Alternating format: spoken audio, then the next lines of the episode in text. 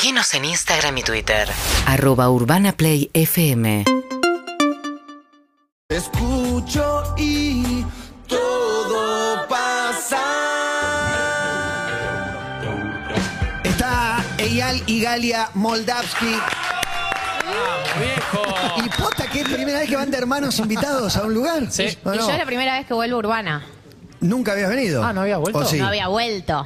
¿En Metro? ¿En Urbana? No, hice columnas el primer año. Ah, arrancaste en Urbana, es ¿verdad? En Era vuelta y columnista media, de vuelta y media. Primer Sí, regreso. Claro, Y digamos. Eyal vino a nuestro programa y algún otro seguramente o no. Sí, sí, pasé, A hice, un- todos. hice una gira por todos. Por ya. todos los Ya programas. pasé. Ahora con esta, con esta vuelta cierro el, cierro el Pero círculo. viniste con definitivo. un palo menos de seguidores que Sí. ahora, ¿no? Vine con un palo menos, ¿Qué onda? efectivamente. ¿Qué, qué cambia con un palo más de seguidores? Eh, no, la- cambia no, mucho. Cambia, la- no, no es por los seguidores en sí, sino por lo- el efecto, la repercusión, lo que te pasa a efecto, vos. Hay efecto de repercusión. Las redes sí tienen un- una condición muy virtual, digamos, no, no es tan concreta como de, de la vida, lo hablábamos No, el otro día con... Eh, ¿Me, me permitís Dale, disentir? Por favor, Galia. A mí hay algo que, que posta me llama mucho la atención, que es que muchos creemos que lo de las redes es de las redes y está un poco esa lectura, pero ya lo saludan por la calle. Obviamente, Mucho. si tenés un palo de seguidores, te saludan por la calle. En un Digo, momento se eh, ve, sí. sí. se traslada a la realidad, Claro, no es claro un- que sí. del ámbito solo de lo virtual. Me refiero a que tal vez eh, si vos estás en el teatro, como cuando estás con mi padre, es muy Sí. concreta la gente que te va a ver y que, que, que sé yo, y Claro. que tenés el rebote, lo que decís es, es inmediato. Eh, es muy La inmediato. risa. Las redes Claro. tienen como cierta distancia entre lo real, pero es verdad que en un momento el Igual este efecto fenómeno me da más para que lo analice Galia, que, que lo analice el No, propio Eyal, porque tampoco es lo más cómodo del mundo ponerte Sí, analizar ¿Querés que- ese quilombo en el que está metido.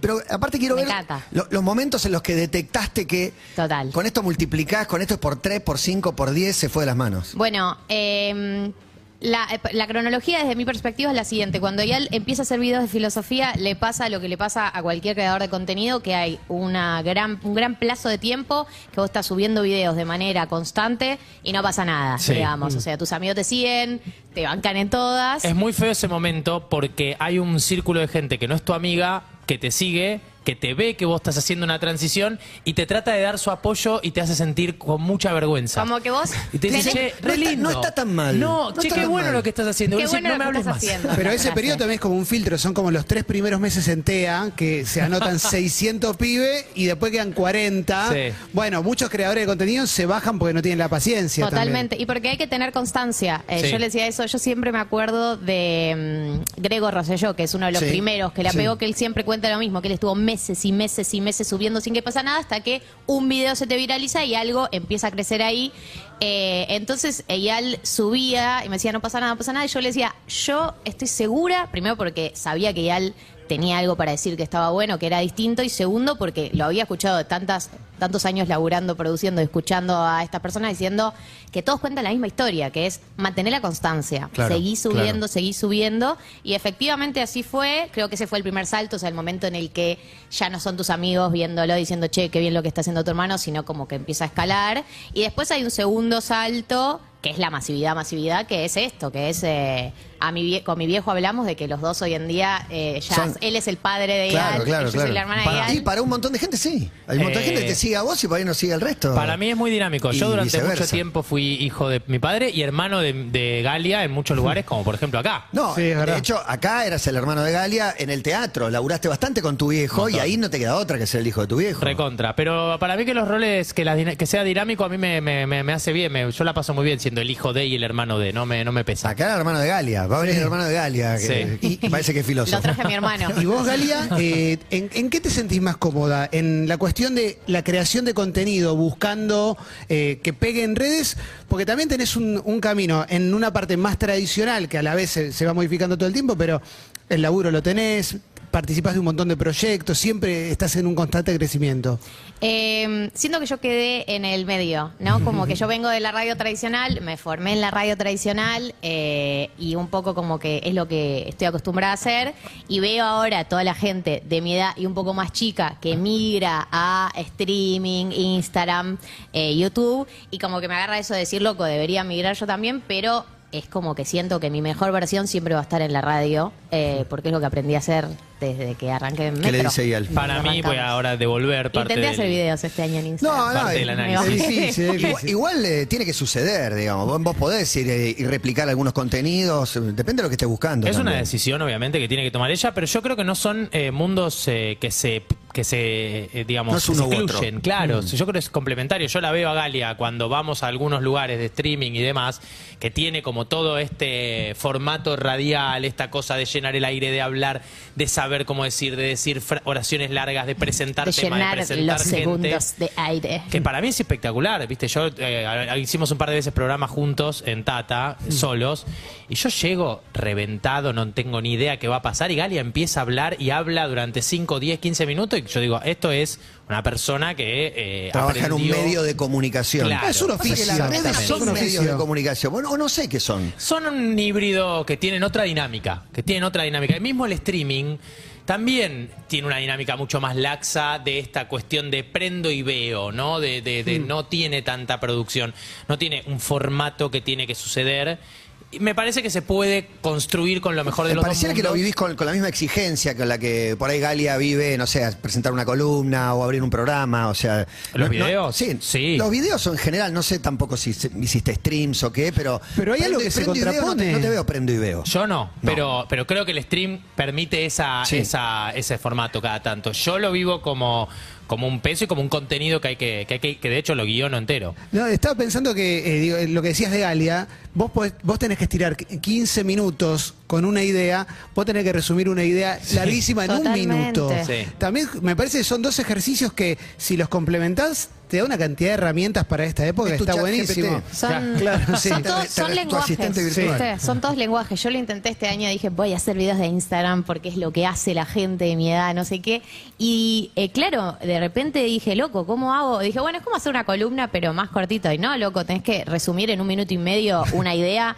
Eh, yo era algo a lo que no estaba acostumbrada a hacer. Nosotros acá nos extendemos sobre lo que queremos Sí. decir. Sí, lo que pasa es que el mundo del stream también, eh, la, la- la muestra que tenemos hoy es que todos son contenidos largos, son Sí, charlas largas, los sí. streams son dos horas.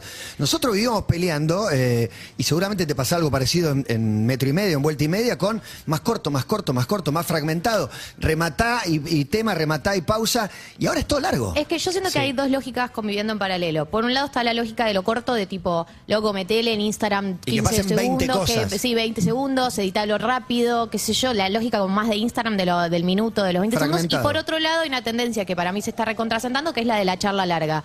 El método Rebord dura dos horas, prendo un stream. Mm. Todo dura dos horas. El programa este de Azaro que dura seis horas. es algo que de yo 12 a nunca 6 de vi la en- mañana, en, con mi 15 vida. Digo, como que siento que están las dos lógicas conviviendo en paralelo. Espectacular, espectacular, espectacular, programa, espectacular. No te despegás. Es espectacular. Sí. Es increíble. Bueno, y pará, fascinante. y el otro contraste, el otro contraste es eh, el humor de cumpleaños, el humor de bar, el humor de teatro, digamos, el recorrido que hizo tu viejo, que también hay algo de eso ahí metido, ¿no? Porque son ustedes también. Eh, sí. ¿Yo? No. Métele eh, todo es una construcción de contenido, ¿no? Para mí es una, hay una distancia grande entre hacer reír a tus amigos y subirte un escenario, ¿no? Que es como el, el- la reacción instintiva de, ay, este es gracioso, tendría que hacer... No suele funcionar eso. Exacto. El gracioso de cumpleaños no es, no llena un teatro. Yo siempre Exactamente. No sé aclaro qué que pasó acá. cuando mi viejo decidió, hizo el primer curso de stand-up, eh, ninguno de nosotros pensó que iba a vivir de eso. Era como, bueno, te estás separando, Que se divierta. se divorció y se anotó en un curso de stand-up. ¿Era eso o te tenis? bancamos pan. Claro, claro, claro. te bancamos pan la que estés, sos gracioso, sin ninguna duda.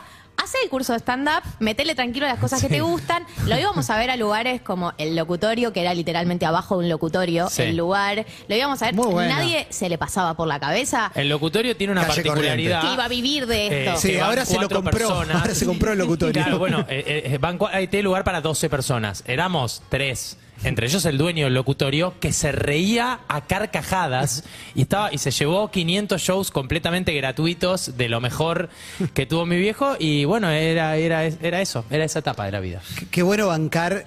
Para mí hay algo muy lindo en bancar a alguien cuando está en, en la previa de lo que va a pasar también. Sí. Eso debe, de- debe tener un valor, digo, eh, eh, cuando piensan para atrás también. No, pero vos lo viste a él, pero a tu hijo no. Tu viejo no. O en algún momento sí. En algún Hay un momento momento dijiste, donde, obvio, sí. Pará, te viene a buscar este, te viene a buscar el otro. Sebastián te quiere convencer. Yankelevich te viene a buscar, no sé. Eh, sí, la verdad estaba pensando eso, como en qué momento me, di cuenta que esto estaba sucediendo en serio. Eh, yo creo que fue así cuando apareció Yankelevich en la escena. Hasta ese momento no es que no le iba bien, le No, iba muy sí, bien. obvio, obvio. Medio que. No, cuando aparece Yankelevich ya. No, no como- falla. Ese-. Si te tocó ese y dijo, che, vení conmigo. Sí. Sí. Ya cuando Pero aparece. pará, Yankelich le dio una estructura. Él antes de eso hacía un show en Boris que era muy bueno, pero no tenía estructura. Duraba dos horas, lo que Era un tirara, el stream. músico llegaba Era un tarde. stream sí. de humor. El músico. eh, nosotros nos cagábamos de risa, nos parecía, me parecía un buen material, pero todavía era medio desorganizado. Claro, claro, Y hay que decir que el show que vino Gustavo a ver, eh, el músico, el cantante, llegó media hora tarde porque lo agarró un piquete. Gustavo pensó que eso era parte del show. Porque él entró a la media hora y mi viejo hizo un chiste, bueno, los músicos, no sé qué. Y pensó que así era la entrada de siempre y no que habíamos llegado, pero era que es gracioso, pero que habla también de la falta de estructura y del el relax con, la que, con el que se vivía el contenido en ese momento. Eh, sí, igual construir un contenido. Yo soy muy defensor del contenido.